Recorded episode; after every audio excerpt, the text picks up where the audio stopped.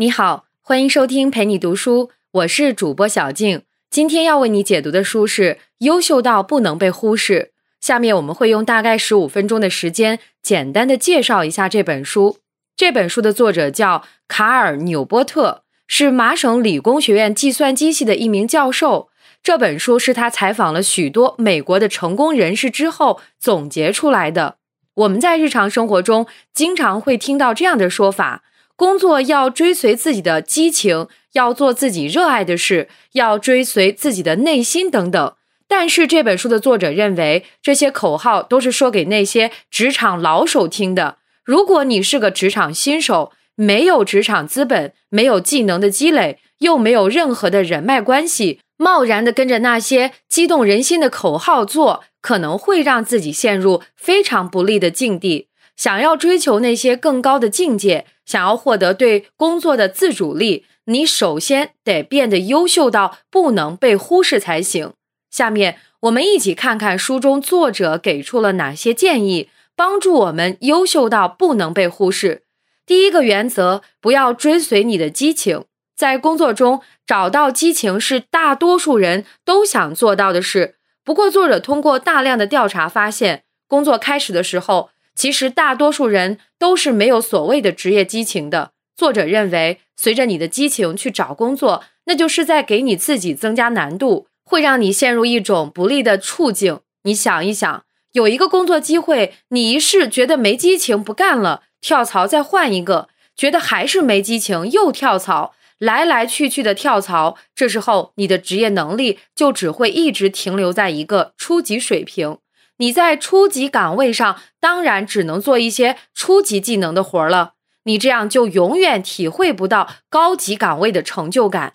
没有一份职业是完美的。从这个角度来说，不是先有激情再找工作，而是要把手头的工作做得最好，慢慢的精通，从里面找到一种成就感。这时候激情才会伴随出现。第二个原则，好工作是用强力的职场资本换来的。首先，你可以想一想，什么是一份好的工作？要说咱们对好工作的直接感受，肯定就是工资高，能发挥某方面的特长，还得是想上班就上班，不想上班就不上班那种。其实这些只是好工作的一部分。作者把所有的特性给综合了起来，提出了好工作的三个标准。那就是让你发挥创造力、积累影响力和获得自主力。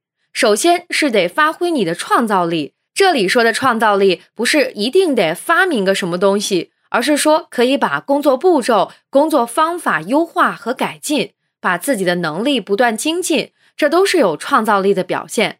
其次是影响力，影响力对工作来说更重要了，尤其在这个时代。影响力可以说是最重要的职场资本。过去都是有了权力和金钱才有影响力，但是现在有了影响力才有金钱和权力。他们在我们这个互联网时代尤其重要。你可能会说了，我做的工作没有什么大的影响力，就是一个小职员，我又不追求互联网网红那样的号召力。其实你完全可以影响周围的人，比如说最简单的，你可以影响你的老板。去管理你的老板，你可以通过对工作的改进优化，包括你对最前沿工作的一些看法，影响老板的决策。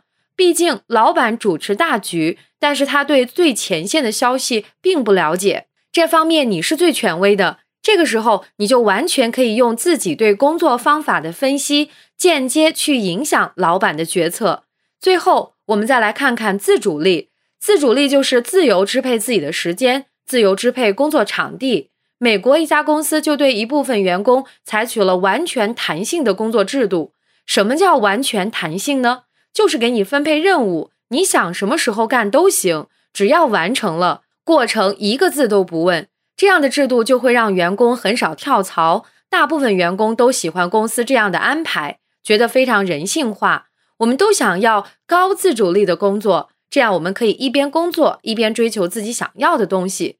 但是有一点需要注意：给你开工资的老板不会为你的理想买单，他们只会为你的职业技能买单。如果过分的追求自主力，却不注意在职业技能方面有所精进，那也很容易就会失业。拥有这三种力的工作本身就是稀缺资源，它稀缺，那么肯定没有人会白给你这种好东西，你得跟他换才可以。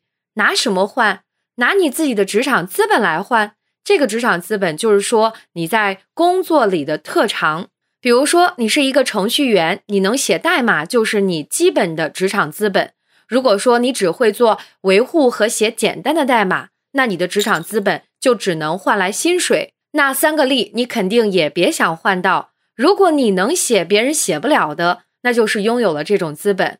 而作者说的工匠思维，就是说要像工匠对待自己的手工艺品一样，好好的打造自己的职场资本。最后才有机会获得拥有这三种力的好工作。第三个原则，别在错误的工作上浪费时间。那什么是错误的工作？作者说了，如果有以下三种情况的一两种，那就不要坚持了，还是换个工作比较好。哪三种情况呢？首先，这份工作不能让你获得职业技能的积累；其次，在你看来，这份职业是没有意义的，或者对世界是有害的；最后，这份工作迫使你和一些你极端讨厌的人长期共事，这三个情况都是在工作里可能遇到的大麻烦。第四个原则，掌握工作的主动性。工作和生活不一样，生活中你可以被动，可以等人来找你玩、找你聊天，但是工作就不能这么干了。工作要保持主动性，主动的朝自己想要的方向努力积累，这样才能让你破局而出。在作者采访的很多成功者里，大多数的成功人士，他们都不是光做好自己手头的工作就结束了，他们通常都会主动的去影响别人。第五个原则，用持续的练习提升自己的竞争力。在成为一名优秀的人的路上，持续的努力练习是成功的主要路径，也是让自己不断变得更加优秀的方法。既然明确了想要优秀，就必须要有大量的练习。那我们就需要搞清楚我们在工作里该如何锻炼自己。本书的作者给出了持续练习的两个步骤：首先，你必须判断清楚自己在哪种类型的市场里；其次，就是要有耐性。作者把市场分成了两类，一种是赢家通吃的市场，另一种是拍卖行市场。我们来举个例子，电视编剧就是一个赢者通吃的市场，在这个市场里，最重要的能力只有一个。那就是电视剧本的创作能力，在这种类型的市场里，你所需要做的最重要的事就是提升你自己的职业技能。如果你在的市场是一个另外的类型，这就是我们刚才说的拍卖行市场，那就完全不一样了。什么叫拍卖行市场呢？这个市场里的每一个人拥有的职业技能都可以给自己带来一定的好处。这种市场里需要的技能非常多样。这让每一个类型的人都有机会积累自己与众不同的职业技能。比如说，开设网店，你只要找到你的特色，找到你自己独特的货源竞争力，谁都可以在里面分一杯羹。其次，就是我们听的最多的耐性，只要在严格要求自己的同时，持之以恒坚持下去，你才有可能最终感受到你的进步。也就是说，只有花费了大量的时间。去做技能积累，你才能获得它，也就是这本书题目的意义所在。只有日复一日的让自己不断变得更优秀，才会让人无法忽视你的优秀。这所有的一切都需要时间。第六个原则，找到工作的使命感。比方说，你在一个公司上班，你突然想去马尔代夫玩儿。如果你的职场资本够强，在手头的工作做完的情况下。你的老板很有可能会接受你的带薪假期。一个普通员工是不会有这样的自主力的。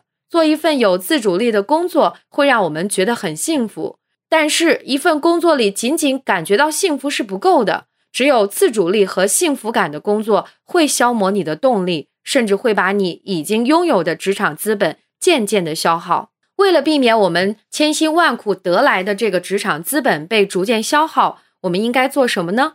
作者认为，应该找到工作的使命感。使命是我们拥有职场资本之后获得的。换句话说，使命感不是激情，它让我们每天的工作坚持下去，让我们动用自主力为它服务。好比说，你是一位老师，你得先训练自己的教学能力，成为讲课的高手，然后成为某个学科的主要负责人。看起来你已经运用了工匠思维了。有了职场资本，成为负责人之后，你可以自主的掌握你的时间了。到这个时候，你需要的就是使命感，就是完善你这门课的教学方法，为教学的进步做出贡献。这个使命就是你更进一步的前提保证。第七个原则，想要有真正创新的想法，先进入到最前沿的领域。我们老觉得这个创新是天才的突发奇想，或者说是伟人偶尔受到启发的发现。但是作者说，真实世界的创新大多数时候并不是这样的。真实世界的创新通常都是共同发现的。比如说，作者参加了一场活动，这场活动的主题是各个大学的教授向观众报告他们最新研究的成果。有意思的是，其中有四位教授说了同一个研究发现。要知道，这四位教授都是来自不同地方的不同大学，他们都是第一次见面，以前也都不认识。这就是共同发现的一个例子。还有很多这样共同发现的例子，比如太阳黑子的发现，来自四个国家的四位科学家在同一年一起发现了这一现象。再比如第一块电池的发明，它在十八世纪中叶被发明了两次。又比如氧气，它分别在一七七二年和一七七四年被两位科学家独立分离出来。